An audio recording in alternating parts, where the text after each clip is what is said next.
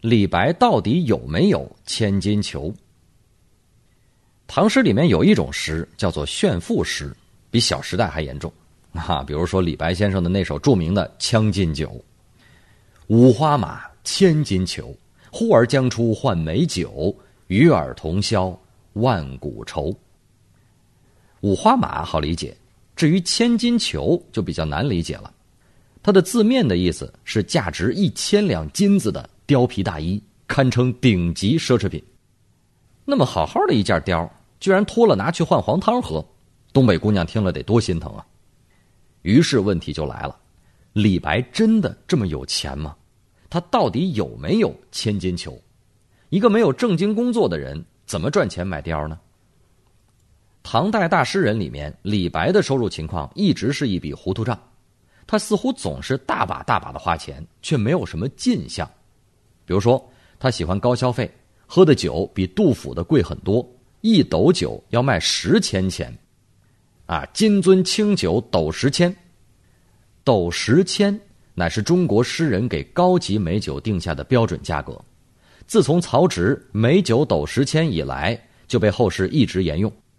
王维、白居易、郎世元等诗人莫不饮过斗十千的高级酒，啊，相比之下，杜甫就节约多了。他喝的酒一斗才卖三百钱，这可不是我胡编的啊，是杜甫自己说的。早来就饮一斗酒，恰有三百青铜钱。李白喝的酒价格是杜甫所喝的酒的三十三倍。我们想象一下啊。李白如果喝的是两千块钱一瓶的一斤装的高级酒，那么杜甫喝的就是六十块钱一瓶的酒了，不折不扣的平民消费。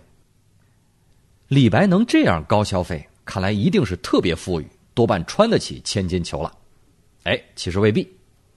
首先，李白到底富不富是一个大问题。他有时候看起来很富啊，年轻的时候到扬州去游逛，一年就败掉三十万金。当地落魄公子们手头紧了，都可以找他接济，活脱脱一个小旋风柴进。他还说自己养了一千多只鸟，啊，典型的一位养殖大户。可是有的时候呢，他又好像很穷。同样是三十岁前写的诗，说自己归来无产业，生事如转蓬，一朝乌裘敝，百亿黄金空，谈剑屠鸡昂，出门背路穷，啊，几乎是破产了。唐代诗人里面有几位特别喜欢算账的，比如说白居易，动不动就把工资奖金写到诗中；有的则对个人收入情况讳莫如深，比如说李白，在写《将进酒》之前，他公开的最大的单笔收入似乎是被皇帝唐玄宗买断工龄礼送回家，学名叫做“赐金还山”。这一次下岗费得了多少钱呢？五百金，也不少了吧。能够买半件貂了，问题是李白作死啊！这笔钱他声称自己没要，徒赐五百金，弃之若浮烟。给赏钱不要，那收入从哪儿来呢？幸亏我们有无所不知的郭沫若大师，他老人家给过一种解释啊，说李白是大财主的儿子，有哥哥在九江经商，有弟弟在三峡营业，所以有钱买貂。你或许要问了，郭沫若大师的这个说法根据是哪儿来的呢？我可以负责任的告诉你，他猜的。郭大师的理由是，李白曾说过“兄九江，地三峡”，啊，九江和三峡都在长江边做生意的一向很多，所以李白的哥哥和弟弟一定是资本家、大土豪，啊，郭大师的脑洞也是醉了。还有学者说。李白为什么在诗里从来不晒亲戚们的职业呢？正是因为那个时候商人的社会地位低呀。李白是有苦难言。有一位研究者叫做韩维禄，他说李白不像杜甫，有着既做官又写诗的祖父和父亲。他李白的父亲虽然有钱，但是在唐代的风气之下，成了李白的隐衷，难以说得出口。这当然也有一定的道理。但这只是猜测，没有证据啊。李白能够买貂，唯一有证据的解释就只剩下一条了：娶了一位小公举。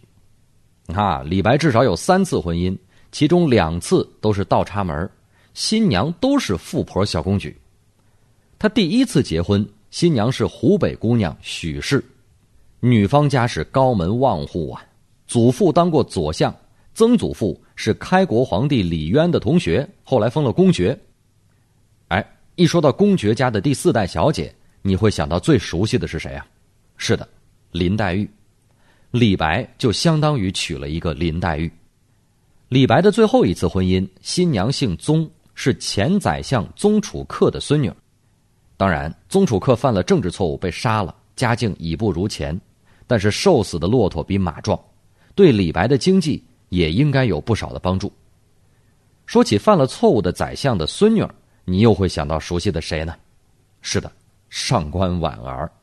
李白就等于又娶了一个上官婉儿，先娶了一个林黛玉，又娶了一个上官婉儿。你说李白买不买得起貂吧？他在扬州大手大脚散金三十万之事，以及娶许家小姐之事，时间间隔非常近，不知道哪个在前。如果按照郭沫若、李白年表所说的，是二十六岁先游的扬州，那便有可能是散金到破产，因此归来无产业。一朝乌裘敝，百亿黄金空。一年之后娶了许小姐吃软饭。如果是先娶的许小姐，再去扬州散金，到处周济朋友，那就很有可能是把老婆的钱拿去做好汉了。当然了，李白的婚姻选择一定不只是为了钱，他必然有很多方面的考虑。那么他的婚姻生活幸福吗？我们也无从更多了解。千金裘里的辛酸。也只有他自己知道吧。最后，李白的千金裘貌似也没能穿几天。我发现唐朝大诗人都有一个风气，往死里喝酒，喝光了最后一个铜板又怎么办呢？有个办法，脱衣服。这也不是信口胡诌啊。比如说杜甫，就是一个喝不起酒就脱衣服的主。他喝得像孔乙己一样，到处欠债，说酒债寻常行处有。几乎上街就得被人揪住打，怎么办呢？于是召回日日点春衣，就是脱衣服典当换钱，然后每向江头尽醉归，继续喝。李白也是一样，和朋友喝斗十千的高档酒，兜里没钱了，又不能输了气势，于是也脱衣服，把身上的貂给扒了去换酒。